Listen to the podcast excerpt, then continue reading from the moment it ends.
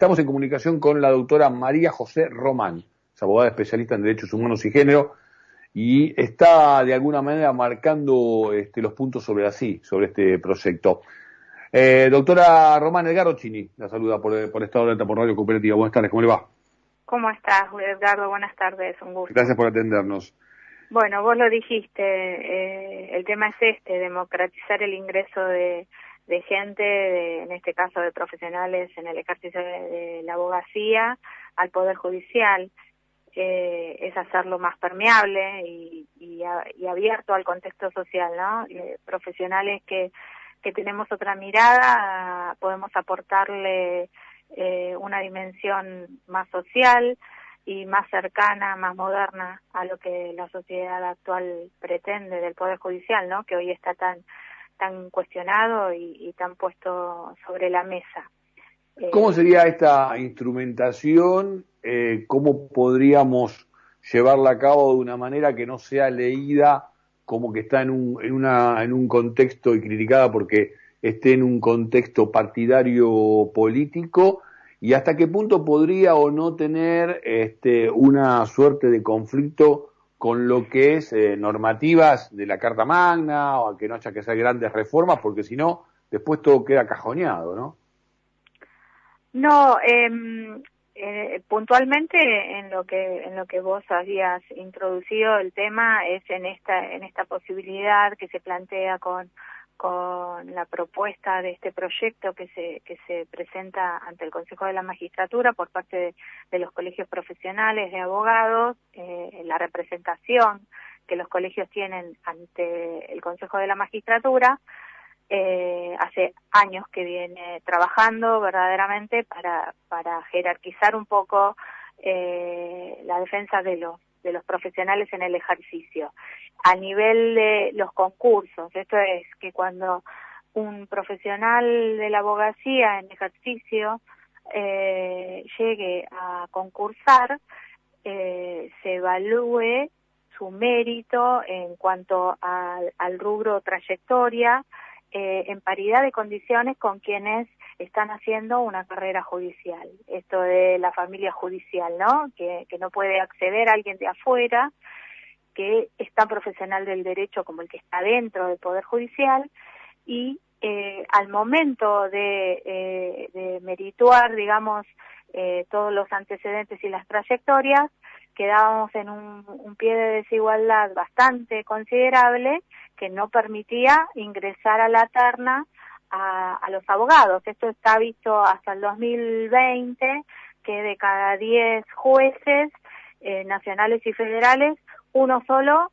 provenía de, del ejercicio de, de, la abogacía. Entonces esto indicó como una disparidad eh, que los colegios plantearon y que es posible que este proyecto, que está bien enderezado y tiene una apoyatura bastante considerable dentro del Consejo de la Magistratura, pueda ayudar a revertir.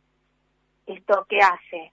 Que este cuestionamiento que sufre el Poder Judicial, que venimos este, sosteniendo y, que la sociedad necesita este, plantear para reformular, eh, puede hacer que nueva gente con, con otra mirada, con una mirada más, más, eh, más cercana al contexto social, que no está institucionalizada eh, con todo lo que ello implica eh, en el órgano eh, del Poder Judicial, puede dinamizar y puede hacer una lectura diferente y puede este, traer una modernidad que es lo que se necesita dentro del Poder Judicial, porque hoy por hoy está visto como un poder estanco del que es muy difícil salir con una con un con un matiz patriarcal muy importante, muy marcado y muy jerarquizado, donde estamos haciendo el debate para que se cumpla con el cupo femenino y que a la vez,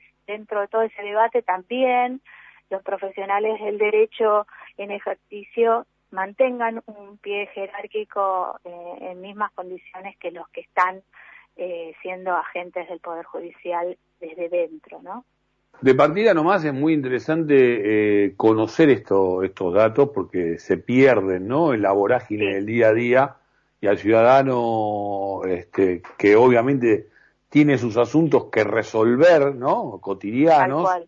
Este, nada, eh, después sí caemos en cuenta cuando hay fallos que están totalmente fuera de órbita en lo que tiene que ver con, con los reclamos, ¿no? Vos, vos hablás concretamente de ser más permeables al contexto social. Exacto, exacto. Eh, vos fijate que, bueno, esto no sucede solamente en el Poder Judicial, sino en cualquier institución, ¿no? Desde hasta de, hospitales, este, educativos, donde uno eh, va moldeando el perfil del empleado que necesita y que la institución requiere, ¿no? Entonces, eso hace que esa persona eh, cumpla con esos perfiles para poder ascender y le va quitando esa, ese, esa dote tan importante de creatividad profesional que cualquier ejercicio eh, de, cualquier competencia requiere, ¿no? Y necesita como para poder eh, este, ampliar la, la órbita de, aplicación de cualquier profesión eh, y cualquier poder, en este caso, nada menos que el Poder Judicial. Entonces, cuando uno plantea todas las falencias que se cuestionan y, por ahí hace hincapié en ciertos nombres y causas relevantes de por qué la justicia está así, de por qué la, la sociedad descree de ella o porque este, hay una connivencia bastante marcada en algunas causas con el poder de turno. Eh, todo eso va en desmedro de eh, el valor justicia, ¿no? Que es lo que los operadores de justicia intentamos eh, defender, porque para eso estudiamos. Hay mucha gente, no es que todo el poder judicial está este, envuelto en una connivencia con, con un poder político o económico. Hay mucha gente detrás que trabaja y trabaja y trabaja. pero para que realmente se produzca un movimiento importante dentro de la justicia y dentro de cualquier poder, pero sobre todo de la justicia por su importancia en el control de los demás poderes, eh, hay que democratizarlo. ¿De qué forma se democratiza?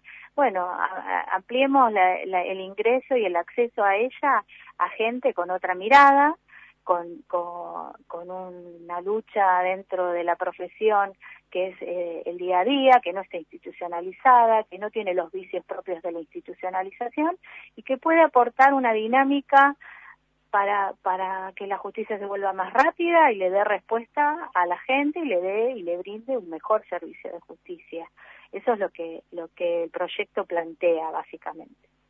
¿Qué, qué debería este, ocurrir eh, para que finalmente se apruebe un proyecto de este tipo. Uno espera una justicia que se ocupe mucho mejor de los, de los temas de violencia de género para que no haya que sufrir más femicidios, una, una justicia que no esté atada a esta cuestión de, del vitalicio, ¿no? Este, para seguir ejerciendo los, cargos, el tema de, las ganancias, ¿no? Digo, son muchas cuestiones de, para, para reformar. Pero ¿qué debería ocurrir, este, María José, para, para que eh, esto se ponga en marcha?